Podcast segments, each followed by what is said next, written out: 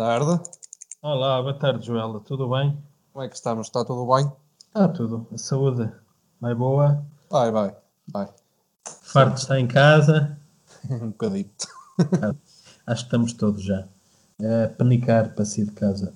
Mas É, pronto, também já, as coisas, já não há de faltar muito. não, as coisas estão a correr bem, com cuidados, com, com cautelas, sabendo que nada será como antes, mas é melhor alguma coisa do que nada, porque estar sempre em casa também. Sim, É porque isto até já tenho dito várias vezes que até o próximo verão, só no próximo verão, e digo do ano que vem, é que, é que as coisas vão estar totalmente normalizadas, não é? E esse normalizado é assim um bocadinho É assim, é sempre um bocadinho inconstante, digamos. Inconstante, exatamente. Muito bem, nós cá continuamos com o nosso trabalho. É verdade. aproximado do draft, que é na quinta-feira, e como prometido, vamos fazer ainda dois vídeos. Hoje, este para falar de umas equipas que já vamos ver, são as duas últimas divisões que nos faltam, e depois eh, temos o draft na quinta-feira, e amanhã vamos fazer o nosso. Vamos fazer as nossas escolhas e justificá-las, até porque as trocas, a não ser que tenha acontecido no entretanto, tirando aquelas que já conhecíamos há duas semanas, não houve mais nenhuma até agora. Ah, há, como sempre, muitos rumores e muitas ah, coisas a dizer que, vai, que vão acontecer. Por exemplo, fala-se muito numa, numa troca do draft que pode haver entre os Lions e os Miami Dolphins. Fala também muito numa troca dos, ah, dos Minnesota Vikings por Alden Becker Jr., que é dos melhores receivers que tem a liga, ah, que está nos Cleveland Browns, pa- que vai para Minnesota, também numas, numas escolhas de draft e etc. Ou seja, há muita especulação, há muita, muito diz que diz, há muitas ah, coisas, mas depois falaremos disso amanhã. Amanhã, Sim. amanhã Amanhã. falaremos disso. Muito bem, Joel. Muito Eh, bem. Ora então, podemos eh, começar pela, pela NFC Oeste. Um, se calhar, antes perguntava-te um bocadinho sobre o, o início das temporadas. Um, como, é que, como, é que, como é que isso está? Assim, tanto quanto se tem lido e, e percebido, eh, obviamente que as coisas não vão normalizar tão depressa. Eh, acho que todos nós temos essa, essa consciência.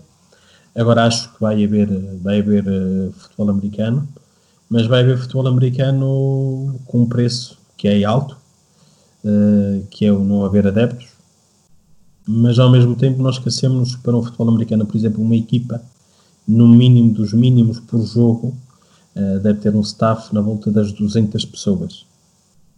Uh, mais o staff de duas outras equipas adversárias. Uh, ou seja, tem que se definir regras muito, muito claras e trabalhar quase em serviços mínimos para que realmente não haja ajuntamentos muito grandes, para que não haja também uh, pessoas, para que haja controlo dos próprios jogadores ao longo da temporada, por aí fora. Ou seja, uh, vamos ter que viver num novo paradigma até que venha a tão famosa vacina até que realmente as coisas acalmem e a nossa vida normalize dentro do, do possível. Eh, mas acredito que o futebol americano vai haver, até porque só, só começa lá para setembro. Até porque os Estados Unidos, apesar dos números serem catastróficos e trágicos, eh, está a começar a diminuir o contágio. Começaram tarde. Só espero que estas medidas de quererem quebrar com o confinamento lá eh, quer do presidente, quer até das próprias pessoas, tem havido manifestações até das pessoas contra o confinamento. Uh, sim, o estado do Michigan é o mais. é o American, mais American Style. yeah, American Style. Uh, o estado do Michigan até é o mais representativo desta contestação. Uh, normalmente, onde tem grande implementação o Partido Republicano, isto não é nenhum tipo de preconceito político, nem coisa do género, é uma análise da realidade. Uh, nota-se que há maior incidência das pessoas serem contra o confinamento. Por exemplo, em Los Angeles, que é teoricamente sempre democrata, o estado da Califórnia, uh, não há protestos dessa ordem, não sei lá. No Texas, recordo-me, por exemplo, isto é só para terminarmos, que isto não podemos perder muito tempo com isto, porque as pessoas acho que já, já estão fartas disto, mas por exemplo, no Texas eu recordo-me, e o Texas é também sempre um estado tipicamente um Estado sempre tipicamente republicano, houve um, um ex-veterano de guerra uh, que disse que não se importava de morrer desde que não se sacrificasse a economia. Uh, ou seja, isto vê-se um bocadinho do espírito americano, que a vida em compensação do lucro e de um certo capitalismo selvagem que existe. A América não é só, não é só virtualidades, nem é só coisas boas. Também Exato. tem este lado mais obscuro do, do lucro por cima da dignidade da pessoa humana. Uh, e até no futebol americano há algumas coisas dessas. Mas, uh, mas isto vai-nos a pensar que realmente, se tudo correr bem, e esperemos todos que corra realmente bem, as coisas talvez se iniciem uh, para setembro, dentro de uma a, normalidade. A vacina, a vacina da, da, do, do coronavírus devia ser uma vacina da gripe, ou seja, combatida com o próprio vírus. Uh, porque a vacina da gripe, toda a gente deve saber que basicamente o que contém é o próprio vírus que, que causa. O problema, é, o problema é que tens que conseguir eh, desmontar o genoma que está por detrás, não oh. sei o que, do vírus, etc.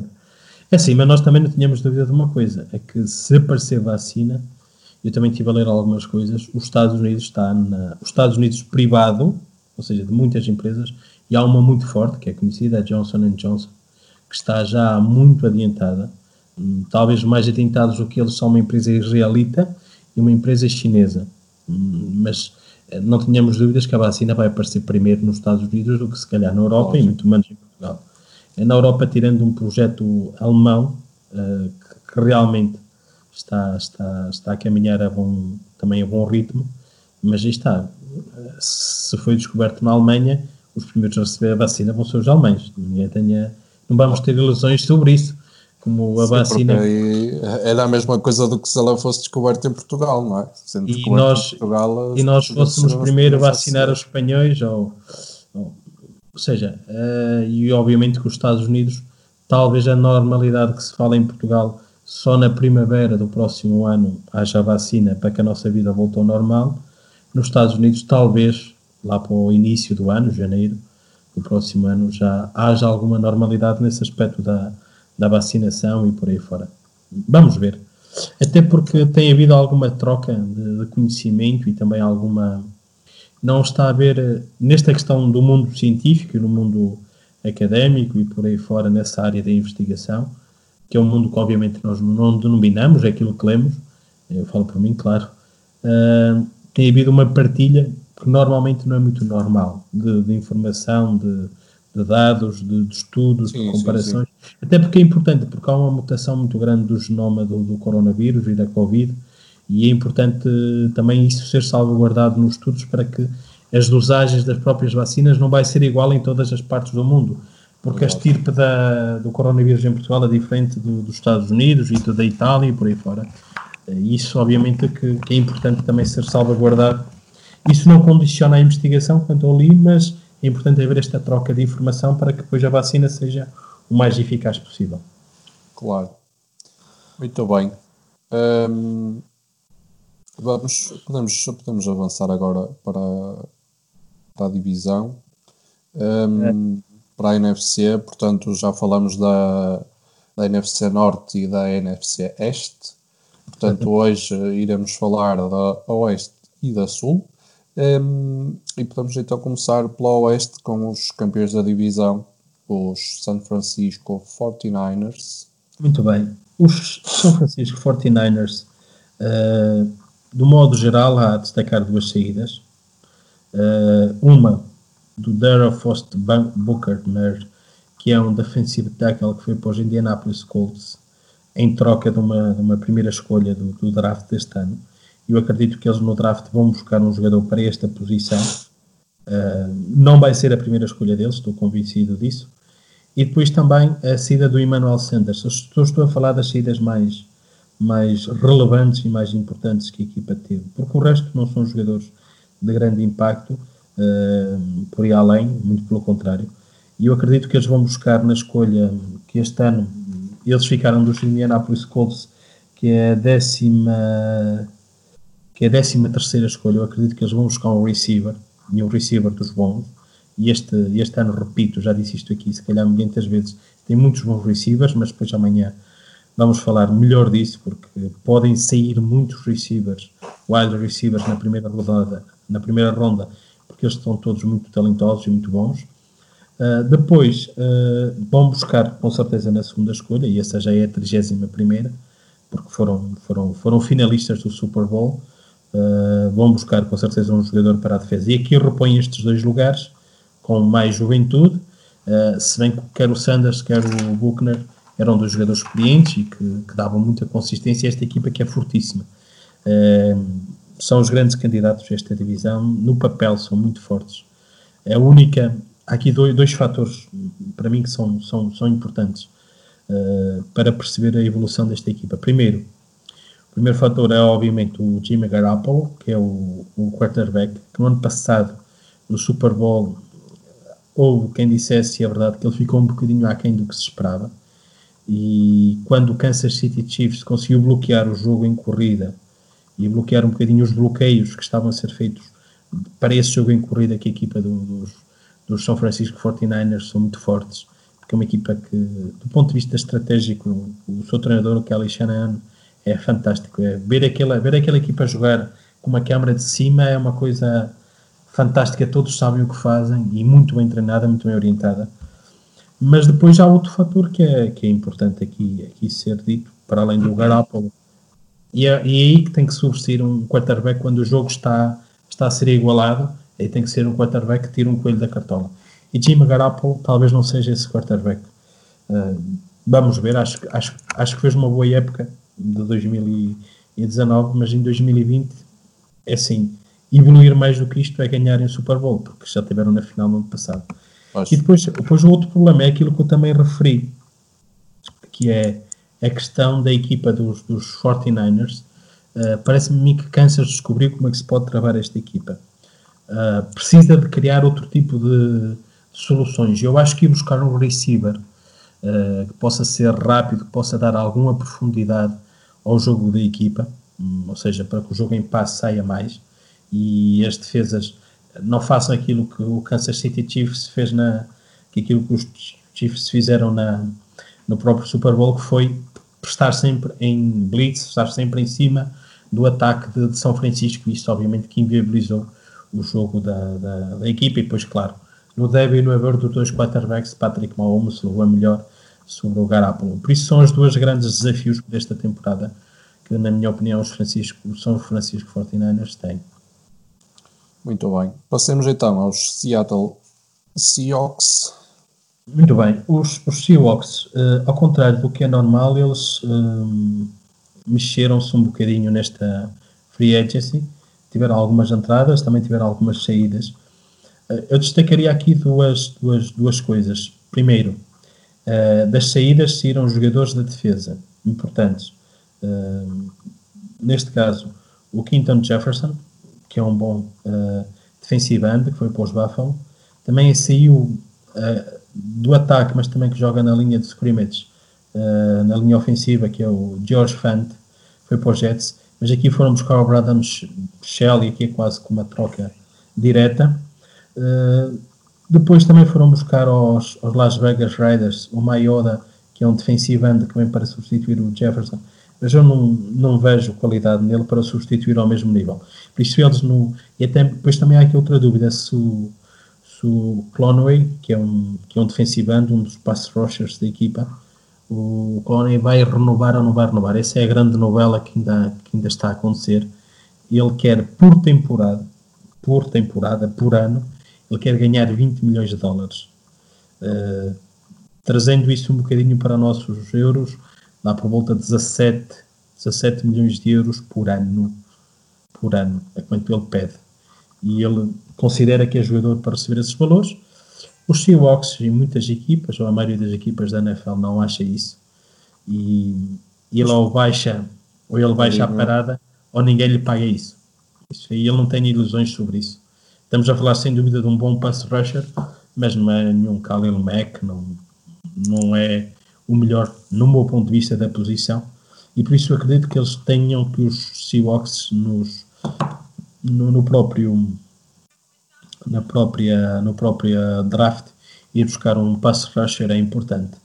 uh, para, para dar alguma força ao jogo, jogo da defesa em corrida e da agressividade. A própria defesa, destacar também são duas entradas, porque são dois jogadores com alguma história na NFL. O Greg Olsen, que é um Tyrant que tem 35 anos, veio dos Panthers, apesar da idade, ainda é uma boa adição. Um jogador muito inteligente, um jogador que daqueles jogadores que eu gosto muito de ver jogar porque não sabe jogar mal, sabe? Está sempre num. Se ele estiver bem fisicamente, esse também é um problema, que ele tem tido algumas lesões. É um jogador que, apesar dos seus 35 anos, obviamente numa versão vintage, mais lenta e por aí fora, mas que faz rotas limpas, rotas uh, perfeitas e, e tem umas mãos fantásticas. É um, é um dos bons Tyrants que passaram pela NFL, que é o Greg Olsen. E depois outra, outra entrada interessante não é que vai acrescentar muito em qualidade, mas que é um jogador experiente, que é o Dorset, que é um receiver, que poderá ajudar um bocadinho o ataque e o jogo em passe da equipa de, de dos Seahawks, uh, porque assim o, o, seu quarterback é um eu gosto muito do Wilson é um dos melhores quarterbacks que tem a NFL o Wilson precisa uh, melhor dizendo, o próprio, a própria eu, eu sou um bocadinho crítico do coordenador ofensivo da equipa dos Seahawks que é um coordenador que prende muito a equipa.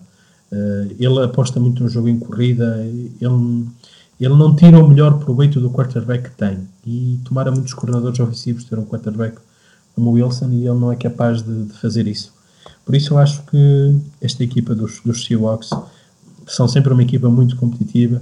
Acredito que, que vão ganhar um lugar nos playoffs, mas precisam de, de limar, principalmente na defesa, precisam de ir buscar um pass rusher que, que mantenha esta equipa, que é sempre uma defesa muito forte, e depois também no draft, com for a sua secundária, dar uma outra solução hum, ao jogo em corrida de equipa. O Penny e o Carson no ano passado lesionaram-se, tiveram que buscar o Marshall Lynch, ou seja, o Pete Carroll tem que também no, no draft uh, dar um bocadinho de juventude e, e, e, também ter um bocadinho de sorte também é importante não ter tantas lesões porque estes Seahawks são sempre uma equipa muito forte, muito competitiva, e aqui o Pete Carroll e o, e o seu, e acho que ele chama-se Snyder, o, o, que é o general manager da, da equipa dos, dos Seahawks, todos os anos montam equipas muito, muito boas. Eu sou, não sou fã dos Seahawks, mas aprecio muito a qualidade de trabalho que eles, que eles fazem, porque todos os anos eles apresentam sempre muita qualidade. Isso é, isso é, é meritório, não é? Porque todos os anos consegue estar sempre em cima, é fruto do, do, bom trabalho, de boa organização, de boa planificação. E esta equipa dos Seahawks trabalha muito bem nesse aspecto. Muito bem. Passemos então aos Los Angeles Rams. Os Rams, os Rams um, tiveram opções muito fortes nesta, nesta off-season, coisas que se calhar pouca gente acreditaria que a equipa tomasse estas, estas medidas e, e fizesse o que, o que está a fazer. Uh, o que é que eles fizeram? Dispensaram de uma assentada só. Dispensaram, neste caso, cortaram o Todd Gurley, que é, que é dos running backs com mais, com mais história uh, na própria franquia, um jogador que durante os seus 5 anos ou 6 anos que ele leva de profissional foi sempre um jogador fundamental nesta, nesta equipa e que foi cortado por um lado porque tinha um salário muito alto. E, e o Todd Gurley nos, nos, nos, anos que levou aqui só para termos uma, uma ideia fez 58 touchdowns em corrida e recebeu 12 touchdowns. Ou seja, isto a 70 touchdowns que ele fez ou seja, é uma coisa bruta. Mas é verdade a soma que ele fisicamente e isso é um mal de nós pagarmos muito dinheiro aos running backs e há uma discussão muito à volta disso e vamos ainda falar disso quando falarmos de uma equipa mais à frente, que é os Carolina Panthers, vamos falar sobre isso. E eles pagaram muito bom dinheiro há uns anos atrás, há uns anos atrás, há dois anos atrás, na renovação de salário do, do próprio Todd Gurley. E como tal, a fatura acaba por estar a chegar agora. E como tal, eles perderam, perderam, perderam alguns jogadores, perderam também o, receiver, que foi o Braden Cooks, também porque tinha um salário muito alto, uh, e foi para Houston. Ou seja, uma equipa que está em alguma renovação. Uh, Falava-se que também iam perder e depois acabaram por conseguir renovar com ele, uh, que foi o, o Brokers. Uh, mas, por exemplo, na defesa perderam também o Cleito Matthews, perderam também o Litland, perderam também o Danta Flower, ou seja, a defesa precisa de ser claramente reforçada neste draft. Mas é uma equipa que já não tem primeiras escolhas porque nas trocas que fez de querer ganhar nos últimos anos tirou essas mesmas primeiras escolhas no draft. E como tal acabam por estar agora a pagar um bocadinho essa fatura. E estão assim um bocadinho aqui no meio da reconstrução. Um, foram buscar apenas dois jogadores até agora, foi o Robinson e jogadores para a defesa, um defensive tackle, e também um outside linebacker, um pass rusher, que foi o Leonard Floyd. Ficam muito aquém daquilo que se esperava dele em, no, no, Chicago Bears, mas que acredito que aqui no Avento 30 Estrelas ele pode sobressair-se mais e se calhar aqui será a grande prova de fogo. Ele só assinou por um ano, também com a equipa dos, dos, dos Rams, mas eu acredito que pode ser o ano em que se calhar os Rams tenham que pagar para ficar com ele. Agora a equipa está muito assente no Jared Goff, que não fez uma, uma grande temporada. O, aquela mentalidade que a equipa tinha de jogar muito em play action e por aí fora foi desmontada por a grande parte dos adversários na temporada passada. E a equipa precisa, precisa de, de melhorar a sua linha defensiva, a sua linha ofensiva, peço perdão, e precisa também de melhorar muito o seu, o seu, a, a sua equipa naquele aspecto do, dos linebackers. A secundária é razoável, a linha defensiva com a entrada do, do Robinson e também do Floyd ganha alguma, alguma qualidade. Uh, vamos ver o que é que esta equipa faz, até porque o Brucas, ao contrário do que se pensava, uh, vai, vai ficar em, em, em, em, Los Angeles. Eu também ficava. Trocar Los Angeles por Baltimore não se faz. Uh, a não ser que tenha que ser muito dinheiro, mas não se faz porque o clima é muito melhor. Uh, mas, mas, mas pronto, é uma equipa que, que há aqui uma grande incógnita. Eu acho que só há aqui uma hipótese desta equipa poder sonhar com os playoffs, porque eu acho que será o último classificado desta divisão. Só há aqui uma hipótese, que é a hipótese do Shannon McVay, que é um ótimo treinador, uma ótima mentalidade ofensiva, tira algum coelho da cartola. Ele também mudou muito a sua, a sua equipa de treinadores, o Ad Phillips foi-se embora, foram buscar um outro, um outro coordenador defensivo, que é o Brandon Stanley. Uh, ele normalmente era ele o coordenador ofensivo, era ele que chamava as jogadas. Este ano tem um coordenador ofensivo, o Sean McVay, que é o Kevin O'Connell. Ou seja, há aqui algumas mudanças até na própria orgânica da equipa. Uh, e possa ser que ele consiga tirar algum coelho da cartola com jogadores do draft, com jogadores que se calhar ninguém dá nada, ninguém dá muito por eles, consiga tirar o melhor e, e aí a equipa dos, dos, dos, dos Rams uh, consigam ser competitivos e consigam até discutir aqui no playoff. A divisão acho muito difícil porque São Francisco é, é, um, é uma equipa poderosíssima, é um portentado de equipa. Muito bem. Muito bem. Vamos então aos últimos uh, da, da NFC Oeste, que são os Arizona Cardinals. Os Cardinals tiveram, tiveram, tiveram a grande jogada deste, deste draft. Deste draft, não peço perdão, já estou a pensar no draft. Free Agency, que, que foi a troca do. foi a troca do, do Andrew Hopkins com, com os Houston Texans. Um, depois também reforçaram-se, acima de tudo, com os jogadores da linha defensiva, o Jordan Phillips, o Devon Kennard. Um, são jogadores que, que, trazem alguma, alguma qualidade. O DeAndre Campbell também que veio da Atalanta. Ou seja, são jogadores para dar alguma força à linha defensiva, mas mesmo assim, eh, esta equipa precisa de algumas armas. Uh, precisa de algumas armas, por exemplo, no seu, nos seus, na sua linha de defensiva, na sua linha ofensiva, peço perdão. E acho que é aí que a equipa tem que, tem que apostar forte. Uh, depois acho que precisa também se calhar de um, de um linebacker que possa ajudar o Jordan X, uh, que já tem uh, já tem alguma idade e precisa também de alguma. Não é o Jordan X, peço perdão. Já estou meio confundido. Não é o Jordan X que ele precisa de ajudar. Uh, precisa de ajudar o Kennard, precisa de ser ajudado. O Reddick precisa de ser ajudado. Ou seja, são jogadores que precisam de dar alguma, alguma ajuda à equipa, porque é um setor que já está envelhecido na própria defesa e precisa também de ser, ser reforçada essa ajuda. E depois, uh, acima de tudo, trazer uma outra solução para o jogo em corrida, mas isso pode ser lá mais para a frente no draft. Uh, há, aqui, há aqui algumas questões que, no meu ponto de vista, são, são, são importantes a tentarmos perceber se esta equipa da Arizona consegue. Primeiro, Kyler Murray vai para o seu segundo ano como quarterback, ele foi o melhor, o melhor rookie ofensivo do ano de 2019 se ele consegue dar o passo em frente Depois também é importante percebermos, uh, também não, não é menos perceber isso, uh, até que ponto é que o treinador, o, o, o, Kingsbury, que é, um, que é um treinador que eu conheço já desde o college, que treinou o Texas Tech, uh, ele conseguirá ter estofo. Ou seja, no primeiro ano, é o primeiro ano, foi o ano de reconstrução, foi o ano de mudança em Arizona e que deram passos muito firmes, muito capazes, mas está na altura de começar a ganhar jogos e está na altura, porque os adeptos vão exigir isso, pois já são duas ou três temporadas menos, são três temporadas já menos bem conseguidas lá para os lados de, de Arizona. Uhum. E, e, está na altura de começar a ganhar jogos, está na, de mais jogos, no ano passado fizeram acho que 7, 9, na temporada passada, ano tem que fazer mais do que isso, ou seja, fazer mais do que isso é discutir um lugar no, no playoff. E isso, isso não está em saltos, nem é fácil de, de se alcançar. Por isso, vamos ver o, como é que a equipa consegue dar esse, esse passo em frente. Que eu acho que não é fácil de ser dado, não é fácil de ser dado. Uh, mas, mas, mas esperemos que sim. Se permite-me também, que depois eu estive a ver o último, o último podcast, o último vídeo que fizemos, eu cometi um erro, não, não foi bem erro. Eu, quando falávamos do Giants no último podcast do Daniel Jones e do Andre Haskins, que é o quarterback dos, dos Washington Redskins, eu disse que, que estavam os dois, uh, que o Haskins julgava o melhor quarterback daquela turma de 2019.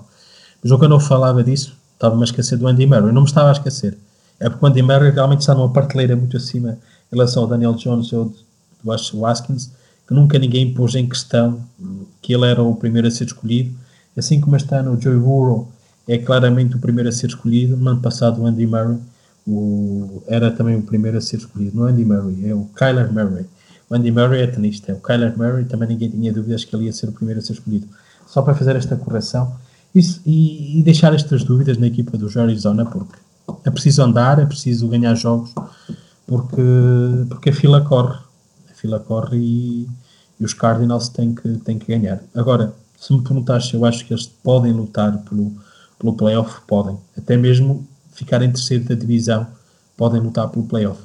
Uh, agora acho que quero os Seahawks, porque já são uma equipa mais experiente, uh, e, e, São Francisco, acho que também estão numa divisão muito forte. E se eles conseguirem fazer uma época em que, sei lá, consigam, sei lá, uh, 8-8, 9-7, 10-6, mesmo que não vão para os playoffs, mas conseguirem mais vitórias do que derrotas, Acho que já será uma época, acho já será uma época muito bem conseguida para esta equipa dos, dos Cardinals.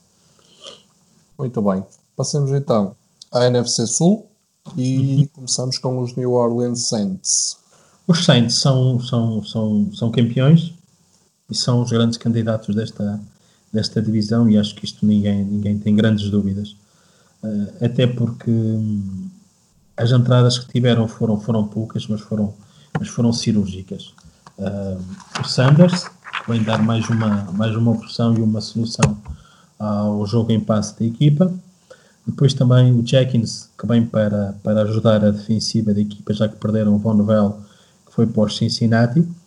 E depois também a única, a única coisa que eles precisam de, de buscar no, no, no draft é de um, de um, e isso foi o que eu referi no artigo, precisam de buscar um, claramente um linebacker alguém que ajude, ajude a nível defensivo. Perderam o Klein, que é um, que é um bom, um bom outside linebacker, e eles precisam de ir buscar um linebacker ao, ao draft.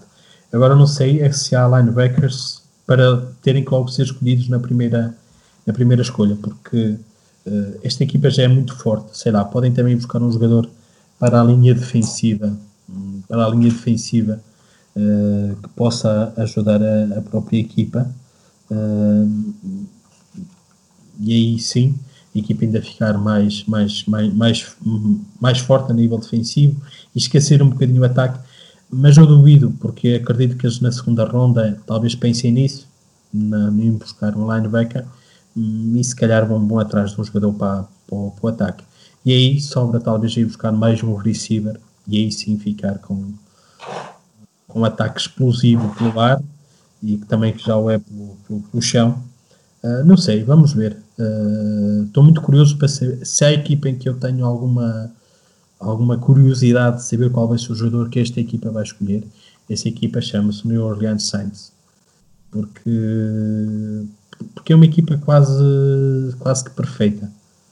E também tem um treinador muito bom. Tem o Drew Brees, que é um ótimo quarterback. Apesar de falhar às vezes, falhar às vezes, não às vezes, falhar muitas vezes, muitas vezes falha num momento decisivo nos jogos dos playoffs. Uh, isso é importante. Ele no ano passado teve lesionado e no ano passado ele tinha um quarterback suplente que era o, o Teddy Bridgewater, que foi para os Panthers e também sublinhar esta saída. Uh, que este ano tem o Tyson Hill e o Tyson Hill, eu sei que há muita gente que diz que ele é um bom quarterback, esqueçam lá isso. Ele é bom para um jogador em surpresa, para jogadas, eu chamo-lhe um canivete suíço, que é para fazer lá umas jogadas pois. truque, etc. Isso sim, é um jogador interessante porque fisicamente é forte.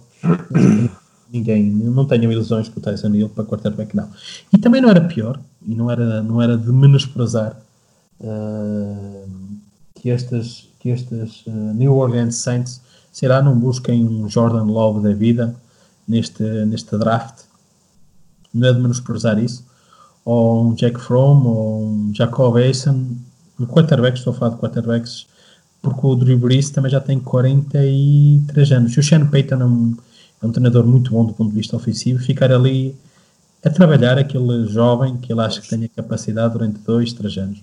O ideal, talvez, para esta equipa era um Justin Herbert ficar disponível nas mãos do Sean Payton e se transformar num diamante uh, como jogador, porque o, depois vamos falar sobre isso. Justin Herbert tem tudo para ser um grande quarterback, tem agora muita coisa a trabalhar e a melhorar, mas ele não deve chegar a esta fase do draft, por isso será também interessante. É, se a equipa que eu tenho mesmo montada é de querer saber quem é que eles vão escolher, é este e os New England Patriots. Estou mesmo em pulgas, porque ditará muito daquilo que será o ano da equipa. Dos, dos, dos, uh, mais dos Patriots. Dos Saints é mais para vermos também como é que o Sean Payton olha para as limitações que a equipa tem. Por isso, vamos ver. Mas, muito bem, passamos então aos Atlanta Falcons. Muito bem, os Falcons é uma equipa muito curiosa. Uh, os Falcons no ano passado começaram de forma horrível. Uh, os Falcons no ano passado começaram, uh, chegaram, chegaram à semana de descanso com uma vitória e sete derrotas. E com muita gente a pedir a cabeça do, do treinador. mas a partir da semana de descanso engatilharam ali uma série de vitórias. depois um, restaram, restaram ainda sete jogos.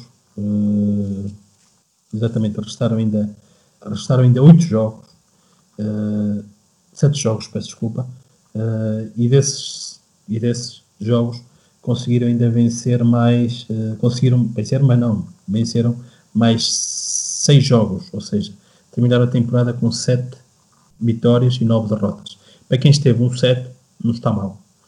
Isto tem muito, isto tem muito a dizer para que, por exemplo, o treinador, o Dan Quinn, se mantenha. Porque se nota que esta equipa acredita, confia e que vai atrás do seu treinador e que no ano passado o que aconteceu foram, foram lesões, foram coisas pá, quando uma coisa não corre bem, isto depois é, é contagioso e, e, é um desmoronar quase um castelo de cartas e foi isso que se passou na primeira fase dos Falcons, que toda a gente, muita gente apontava como o grande candidato desta NFC Sul. Eu este ano acredito que, não digo que sejam candidatos, mas que têm, têm condições para lutar pelos playoffs e das outras três equipas, talvez seja aquela que tem melhores condições para, para bater os, os New Orleans Saints, acho que são eles os, os Falcons. Por isso, só para sublinhar a entrada do Danta Flower, que já falámos que veio dos Rams, também do Ted Gurley, que veio dos Rams, um jogador para a defesa que vai, com certeza, melhorar muito esta defesa. Uh, o Ted Gurley também vai, vai melhorar muito o jogo em corrida. Agora a questão é saber que Ted Gurley é que podemos contar. Depois já aqui outra, outras questões, não é? Que o Jalen Hurst também veio numa troca de draft que fizeram para um Tyrant para, para colmatar a saída do Austin Hooper, que foi para, para Cleveland, e aí, e aí ficam a perder de forma. Mas aqui isto tem que ser um bocadinho um jogo de balanças. Perdes aqui para ganhar ali, para tentar melhorar a equipa no, no final de tudo. E eu acho que no, no deve e no haver e no final esta equipa parece-me que está bem. E é uma equipa que também no, no draft uh, deste ano irá com certeza buscar um jogador para a linha defensiva, para a linha defensiva alguém que lhe possa dar algum peso e alguma agressividade, até porque perderam alguns jogadores dessa mesma defesa, o Crawford, o Shea Warren, uh, perderam também alguns oh, linebackers importantes, como o Campbell, como o Beasley, e precisam de alguma força ali. Mas também é uma equipa que se for atrás de um, de um cornerback também não era pior, porque o Trump, o Triunfante também foi para, para Detroit, ou seja, é uma equipa que tem, tem muitas coisas para, para ser alinhadas agora também no draft. Uh, e é uma equipa que normalmente faz, faz também alguns drafts razoáveis e também é importante uh, que a sua estrela, que é o Matt Ryan, que é um quarterback que eu aprecio muito, uh, possa, possa, possa dar cartas. Esta é uma equipa que está muito marcada do, do Super Bowl da, da três temporadas, quatro anos atrás, quando eles estavam a vencer ao intervalo e por 38-3 e depois perderam esse Super Bowl na segunda parte. Uh, esta equipa está, está marcada negativamente com isso e porque é o mesmo treinador, é o mesmo quarterback, ou seja, há, há aqui um, um, lado emocional muito forte nesta equipa ainda. Pois. Que é um trauma grande, combinamos, é um trauma grande, porque chegamos ao intervalo uh, e toda a gente dizia que o jogo estava feito e, e os New England Patriots fizeram um milagre. Neste caso, o Tom Brady fez um milagre. E obviamente que há aqui ainda algum. Isto deixa marcas muito profundas nas equipas. Esta equipa ainda vive muito com esta marca de, daquilo que se passou no Super Bowl. Sentimento, não é? Fica ali aquilo. Não, porque estamos a falar de um, de um Super Bowl que não, não vai há muito tempo. Estamos a falar de um Super Bowl que foi. Foi há. Foi há quanto? Que foi há. Foi em 2016, ou seja, foi há 3 anos. Há 3 anos? 3, 4. Uh, tempo, 3, temporada, 3. Não, foi, já foi em 2017 o jogo, mas ainda era da temporada 2016. Acho. Ou seja, foi, foi há três temporadas atrás. E porque, no, no por exemplo, em 2017 uh, a equipa uh, conseguiu ainda ir ao wild card e perdeu no jogo do wild card para os Eagles. E em 2018 uh, já não, já não se apuraram para os playoffs. 2019 foi um ano também muito aquém das expectativas é um ano muito decisivo até para a própria estrutura da equipa dos, dos, Falcons. Uh, vamos ver. Foi daquelas equipas que trocou de equipamento, posso ser que esta mudança também os ajude, os ajude também em eles. Vamos lá ver. Ora, de seguida temos os uh, Tampa Bay Buccaneers. Os Tampa Bay Buccaneers. Um, os sortudos que levaram o Tom Brady. Tom Brady. E a Gisela Butzman. Ah, a Gisela Butzman não joga, mas, mas dá jeito. Está lá, está lá. Está lá, dá jeito. dá jeito. Uh, mas é uma equipa que, pronto, obviamente que é muito simples. Investiu muito para ter Tom Brady e, obviamente, perdeu alguma qualidade na sua defesa. Uh, desde logo a saída do Allen e do Nassib, e por isso a primeira escolha que eles vão ter no draft uh, poderá ser para ir buscar um jogador para esta posição, ou não. Perderam também o Barber, o Perryman, que não são jogadores por além. Perderam, obviamente, o quarterback que tinham um titular, que foi a primeira escolha geral há alguns anos atrás, o James Aston, que está sem equipa ainda, mas que eu acredito que precisa de outro tipo de enquadramento e, e no ano passado as coisas também não lhe saíram particularmente bem. Uh, há entradas, obviamente, cá o Tom Brady a destacar, há também o Jeff Higg, que é um tackle que irá ajudar, mas eu acredito que eles no, no draft irão buscar um offensive tackle para proteger o, o Tom Brady e, e, terão que também ir buscar jogadores para a linha defensiva para, para também terem força na defesa, porque não, não podem só pensar em ter atração à frente. Mas é uma equipa que tem um ataque interessante e que se souberem proteger o Tom Brady. Olé. Olé. Agora, eu pus no. E, é um comentário que eu também queria aqui fazer. Um, eu pus no, no, no, artigo que o Bruce Arians, que é o treinador dos, dos Tampa Bay Buccaneers, é um treinador que eu simpatizo muito e é um treinador que, que tem uma mente ofensiva. Tu sabes que os treinadores todos da NFL ou foram antes coordenadores de defesa ou foram coordenadores de ataque. Exceção feita ao treinador dos Baltimore Ravens, que é o John Harbaugh, que foi treinador de, de equipas especiais nos Eagles, ou agora também o Joe Jude, que é treinador dos, uh, dos, dos, New York Giants, mas ele, o Joe Jude, era treinador, era o coordenador das, das equipas especiais, mas também era treinador dos wide receivers, pelo menos neste último ano foi em New England, ou seja, pensa aqui uma mentalidade mais ofensiva. Já este Bruce Arians foi sempre coordenador ofensivo, uh, chegou ainda a ser também treinador no college, em Temple, uh, mas foi também, depois foi também treinador na, na equipa dos, uh, dos Indiana Colts, um tempo em que substituiu um treinador que teve um problema de saúde, mas o seu trabalho assim mais forte foi nos Cardinals. E nos bons trabalhos que ele fez nos Colts e nos Cardinals, ele tinha quarterbacks que tinham braços muito bons, ou seja, eram jogadores que quando a gente diz que tem braços, ou seja, são jogadores bons jogo em passe. Um deles claro. é o Peyton Manning, que é dos melhores quarterbacks da história, e o outro era o, o, Carson, o Palmer, Carson Palmer, que também era um bom jogador no passe. E estes dois quarterbacks são muito diferentes, ou melhor dizendo, neste momento são muito diferentes daquilo que o Tom Brady pode oferecer. O Tom Brady já não tem aquela força de braço, quem tem 42 anos, já não tem aquelas condições morfológicas nem Uau. físicas para fazer passos de 50, 40 jardas, como muitas vezes as jogadas do Bruce Arians são.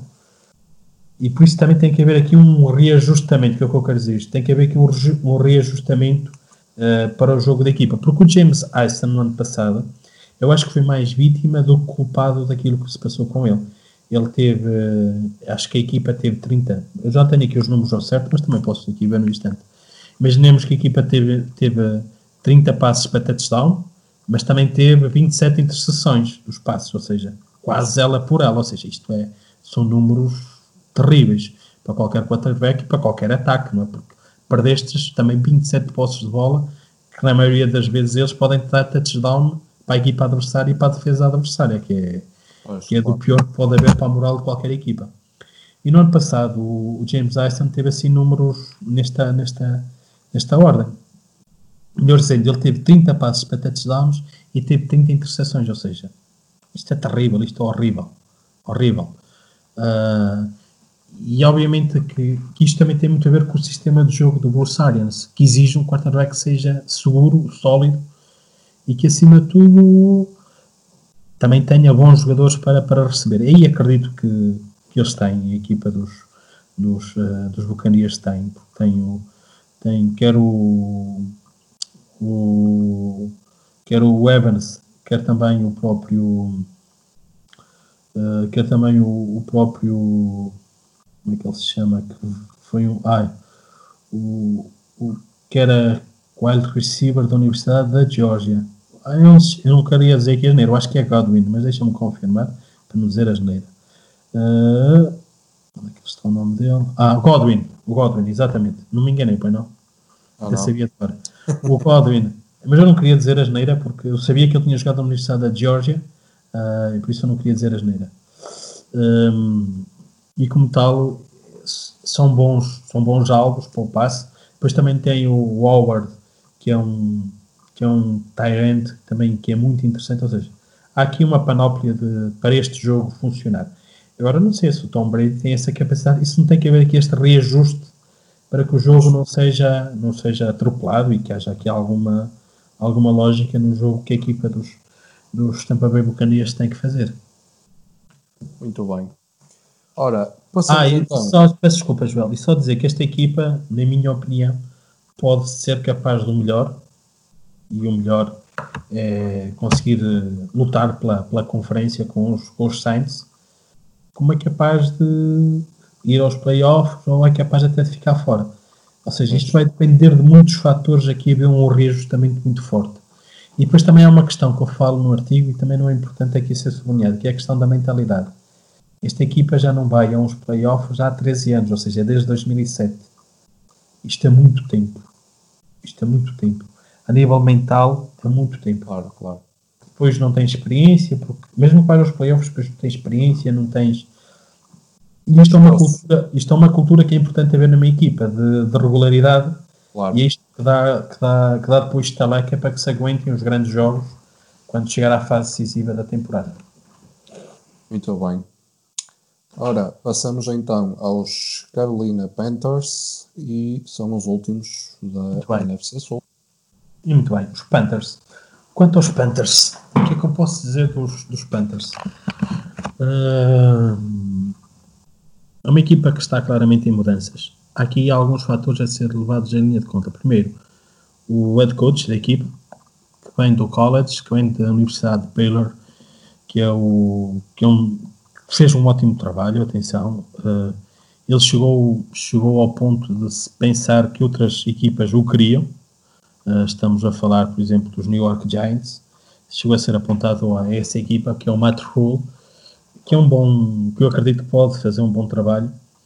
Foi buscar um coordenador ofensivo que foi campeão também no futebol universitário, que é o Joey Brady, que era coordenador ofensivo da LSU, e como coordenador defensivo trouxe o mesmo que tinha também em Baylor. Isto, isto, digo isto porque assim, eu acho que ele tem qualidade, mas acho que precisava de alguma experiência, porque é diferente jogar no college, jogar no campeonato universitário, que jogar na NFL. É totalmente diferente. Se bem que, por exemplo, quer o Jay Brady, quer também o, o Phil Snow, já tem experiência da NFL. O Jay Brady, por ter trabalhado nos, nos Saints, acho que chegou lá a ser eh, assistente ofensivo e por aí fora.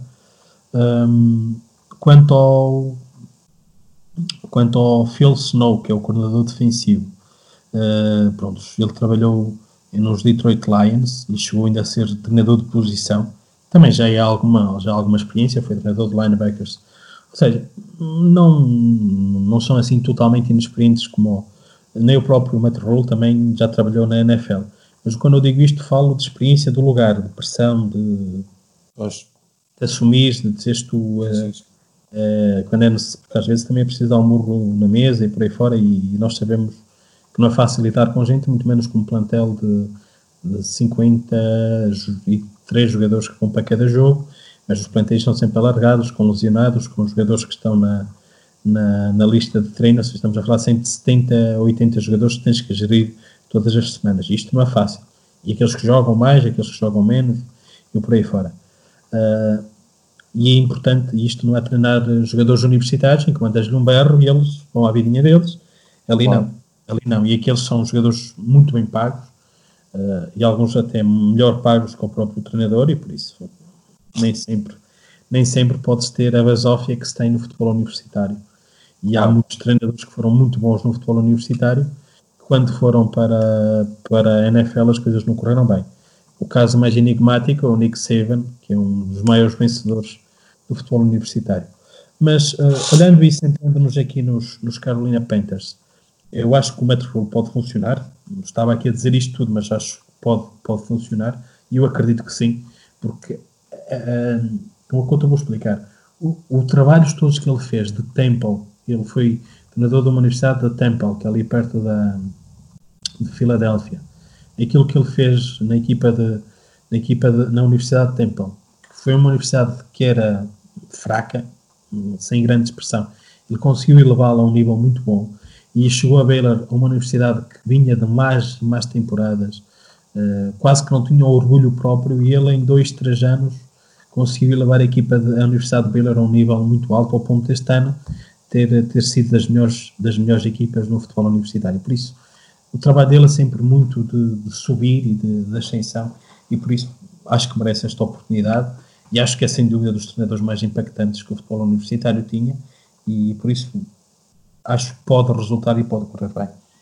Olhando então agora para as entradas, destacar obviamente o Water, que é o novo, será o novo quarterback da equipa, o Robbie Anderson, que, que é um receiver que, que já se tinha cruzado com com o Matt Rule uh, em Temple, quando ele foi lá jogador ainda, ainda jogador universitário, e que é um bom receiver, não é, não é daquela primeira linha, mas é um receiver fiável, de, bom, de boa capacidade, algumas dúvidas sobre a sua condição física, e depois o resto das entradas são, são sem grande expressão, tudo para compor, para compor o plantel. Das saídas, apenas destacar a saída do, do Bradbury, Uh, mas também a saída de dois jogadores com uh, dois jogadores com muita história na equipa dos, uh, do, dos Panthers. O Cam Newton, que é um jogador que, que é histórico, que fez um ótimo trabalho em, uh, quando esteve aqui nos Panthers. E como tal uh, eles cortaram por, porque há muitas dúvidas sobre a sua forma física porque era um jogador caro porque há aqui esta tal mudança de paradigma e como tal quer-se fazer essa mudança se o Cam Newton ou seja, um jogador que está a ser equipa. E depois outra saída do Luke Kuklik que era um linebacker da equipa uh, dos melhores linebackers que eu vi jogar até hoje no futebol americano uh, para mim melhor do que ele, daqueles que eu via jogar só o Ray Lewis, uh, porque este era um, era um linebacker fantástico. E, e como tal, acho que, que o próprio NFL vai perder muito a saída dele. Uh, e há aqui a saída de dois monstros. Apesar de tudo, Cam Newton fez épocas muito boas aqui em, em, em Carolina e o Kuckley era um linebacker de, de top. E como tal, há estas duas saídas. Mas uh, tudo isto para dizer que rei morto, rei posto. E Mas... como tal é tal esta equipa dos, dos Panthers.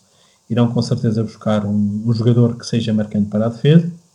E eles que têm a sétima escolha geral, fala-se muito num Tarek Brown, mas amanhã vamos falar sobre isso, que é um jogador que pode ter algum impacto nesta defesa e ser um bocadinho o líder que era Kuckley nesta defesa. E depois, também é uma equipa que tem neste momento o, o seu, o seu running back, o Christian McCaffrey, que renovou o contrato, só vai receber a módica quantia de 16 milhões de dólares por temporada. Não é nada. Ah. Não é nada. Que é isso? Em renovou acho por 4 anos, 4 ou 5, não sei. Agora já não sei se é 16 ou 14, mas também não importa, é uma barbaridade. E há muita gente que diz que não sabia de pagar esse, esse dinheiro a um running back. Porquê? Porque o running back é aquele jogador normalmente baixinho, para quem já viu futebol americano, que faz, mete-se, agarra na bola e corre. Pois. Até que alguém, um brutamontes qualquer, o bota ao chão. E estes jogadores são jogadores que, o facto de estarem sempre em contacto físico, são muito propensos a ter lesões. E todos os pois. anos, há, quase todas as equipas têm um running back que se lesiona. E tu investiges esse dinheiro todo num running back, há muita gente que diz que os running backs têm que ser descartáveis, ou seja, contratas running backs para um, dois anos, uh, e que não precisas ter que pagar tanto porque o risco é grande. Claro. Isto é o tal pensamento capitalista que existe na NFL uh, eh, e que também existe. Mas eu nisto sou um bocadinho mais romântico e o Christian McCaffrey, eu num running back normal acreditava que sim, mas este Christian McCaffrey é muito mais que um running back. Eu, por exemplo, é um jogador que saindo, saindo do, do scrimmage é capaz de receber eh, jogadas em passe é um, é um running back que é, bloqueia muito bem. É um running back que pode funcionar até como Tyrant, ou seja, dá uma versatilidade tão grande que mesmo quando ele não for aquele jogador que tenha aquele impacto no jogo em corrida, porque pode surgir uma lesão que lhe tira alguma faculdade física, pode, eh, sei lá, com a idade, daqui a 4, 5 anos, começar a não ter a mesma frescura física, apesar de ele só ter 23 anos, ou seja, ainda é muito jovem. Tudo isso o McCaffrey é um jogador que dá uma panóplia de opções que se calhar outro running back normal não dá. Por isso, eu sou favorável e acho que é importante também haver aqui um símbolo que marque esta transição e acho que a equipa dos Panthers fizeram, fizeram bem e acho que o Christian McCaffrey e o Bright Waters serão um bocadinho o rosto deste novo, deste novo ataque e depois o, acho que o Derrick Brown será, será o rosto da, da defesa mas é uma equipa que tem muitas limitações em vários setores, por isso ninguém espera que este ano os Panthers uh, lutem pelo playoff, lutem por, uh, por ganhar muitos jogos, mas acho que é uma equipa que vai acima de tudo procurar reconstruir-se, uh, procurar encontrar as suas referências e a partir daí começar a construir alguma coisa no draft, nas free agencies futuras, até porque estão a ficar com muito dinheiro no, no salary cap, e isso, isso irá ajudar com certeza a equipa a dar o passo seguinte, que é ir elevando. Porque muitas vezes, muitas equipas na NFL cometem um erro, que é não fazer o que, o que os Panthers estão a fazer, que é ano zero, ano de reconstrução, e nós sabemos que essa equipa vai, vai tentar ser competitiva todas as semanas, mas que vai perder a maioria dos jogos, mas que está a construir algo. E, por exemplo, São Francisco 49ers que falamos, foi isso que eles fizeram com o Kyle Shannon no seu primeiro ano foi um, um trabalho de reconstrução e definirem uma estratégia, definirem um caminho. Depois de fazer isso, ir dando paulatinamente as armas necessárias ao treinador, ao estilo de jogo do seu treinador, para que isso aconteça. Eu acho que os Panthers estão nesse caminho, agora preciso que para isto haja paciência, é preciso que para isto haja resultados, ou seja, também não pode levar em 17, em 17 jogos da, da época regular, não pode perder 17 ou 16.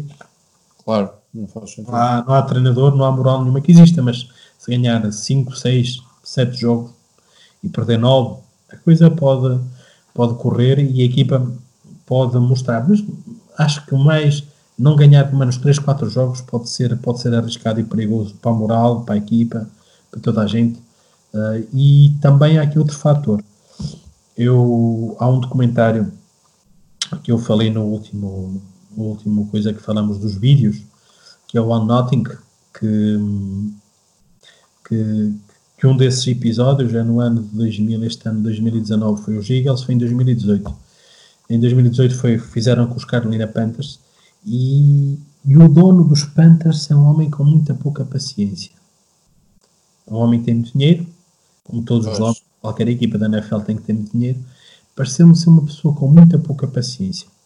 E só para teres uma ideia, por exemplo, eh, eu acho que os, eh, que os Panthers estavam muito bem servidos de treinador e que ele podia ser o próprio Don Rivera a fazer esta reconstrução. Uh, mas pelo menos há algumas decisões que também a própria equipa toma dos Panthers que não são assim tão descabidas. Eu acho que o Dono Ribeiro não havia ter saído, mas isso é uma opinião pessoal, porque realmente simpatizo com ele e porque acho que é um bom treinador. Uh, mas as outras decisões na escolha de treinador, esta questão do McCaffrey, definir assim uma estratégia de crescimento progressivo, até mesmo ir buscar o Water, é uma aposta que se faz em querer construir algo à volta do Water parece-me ser um quarterback sólido, ou seja, as coisas parecem-me estar a alinhar-se. Vamos ver também que caminho faz a equipa dos, dos Panthers. Muito bem. Chegamos então ao fim da, da análise. Quantos minutos levamos? As equipas. Levamos 57. Isto é muito tempo. Pois é, hoje estendemos-nos um bocadinho. Demasiado. Não há crise. Muito quem, bem. Quem está connosco, ouve-nos até ao fim. Ora, assim esperamos. Assim esperamos. Um, e um, pronto, Márcio, eu, eu, acho que podemos dar por, uh, por concluído Sim, o, nosso, o nosso podcast. Uh, alguma coisa queres acrescentar? Alguma equipa que tenha mudado de, de equipa ah, nessa última da hora? Sim, sim, sim. Os Chargers e saíram hoje. Eu já vi, já vi uma foto. Mas os Chargers têm equipamentos muito bonitos. E eu acho que não ficaram a perder não, com as mudanças. Mas atenção, as, as mudanças não foram grandes. Los Angeles Chargers, uh, podes pôr novos equipamentos. Uh, outra equipa que mudou, e acho que mudou para melhor, eu, eu já disse aqui que não sou grande fã dos New England Patriots, mas os novos equipamentos dos Patriots estão lindos mesmo. Estão lindos. Não me perguntem já quais foram as cores que eles mudaram, mas uh, estão impecáveis. Eu acho que a mudança. Dos Patriots, não é? Sim, dos New England Patriots, os novos equipamentos. Eu, pelo menos, gostei muito. Uh, os novos equipamentos gostei imenso. Estão de parabéns lá os, os criativos dos Patriots. Uh, gostei muito. Dos Chargers. O Chargers já tem equipamentos bonitos por natureza. Uh, acho que combina muito bem o azul bebê com o amarelo, com, com o branco, com o cinzento. Com... O dos Patriots está tá nice. Por acaso está. Está, está muito fixe, está. Por isso, ficamos assim com a moda. Amanhã, não se esqueçam, o nosso draft. Preparem-se, porque amanhã vamos, vamos falar aqui muito tempo, João. Eu estou aqui, estou a ter muito trabalho, estou a ter muito trabalho para, vamos, para decidir. Vamos, vamos, uh, vamos gravar. Para decidir as minhas 32 escolhas, estou com muito trabalho. Tenho-me, tenho, tenho visto muitos vídeos, muitos, muitos, muitos, muitos, muitos vídeos. Como costume, não é? Como costume, sim. Como costume. Uh, consegui, consegui, tive que fazer uma, uma opção que foi definir uh, em 43 jogadores que eu vi, vídeos deles, dos 43, e cheguei a um ponto em que tive que, que parar de ver, não é? Porque tinha que decidir. Uh, claro. eu, eu, acredito que eu acredito que as nossas escolhas vão não, não, não vão ser com certeza as escolhas que vão fazer os general managers na quinta-feira à noite, mas que mas vão ser escolhas com algum sentido, com alguma racionalidade. E acho, também importante, e acho também importante nós, ao dizer que os jogadores que escolhemos, justificar o porquê. Quer dizer, olha, escolhi este porque gosto. Não. Tem que haver uma. Claro, aqui, tem que haver aqui uma. Tem que, ser, tem que ser a qualidade do jogador, tem que ser a necessidade, tem que ser a qualidade do jogador e a necessidade da equipa. E tudo isto num equilíbrio. Eh, eu acho que, que a nossa escolha está, está top. Por isso, não percam o próximo. Tá Amanhã é, cá estamos. Tá. Joel, um abraço. Um grande abraço, Márcio. Até a próxima. tchau. tchau. tchau.